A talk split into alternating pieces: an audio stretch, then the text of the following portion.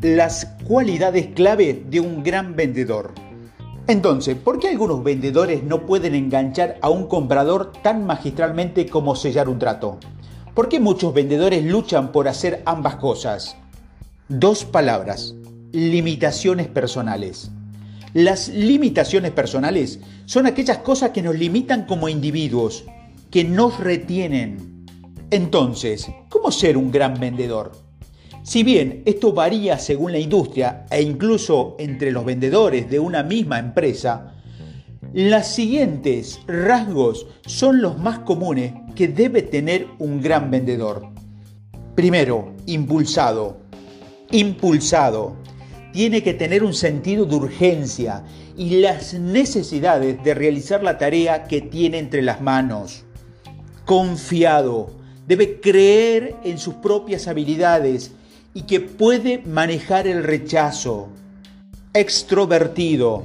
Proyecta una gran primera impresión y se llena de energía con todas las interacciones sociales. Asertivo. Debe controlar eficazmente las interacciones y no ceder fácilmente. Debe ser divertido. Debe atraer las emociones del cliente, ser agradable y memorable estructurado, debe conducir al cliente a través de un proceso, estar organizado y, y, seguirlo.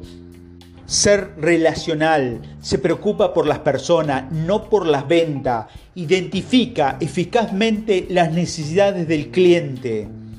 Enfocado, no se desvía, conoce el destino final. Debe tener en cuenta que los abridores y cerradores son motivadores y confiados.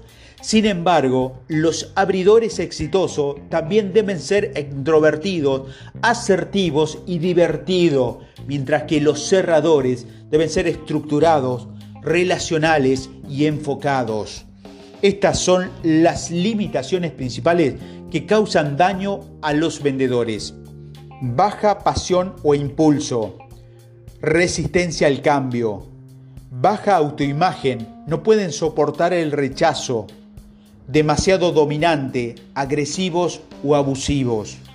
La pregunta clave aquí es, ¿puede un vendedor más inseguro o reservado eliminar las limitaciones que le impiden volverse más introvertido y asertivo?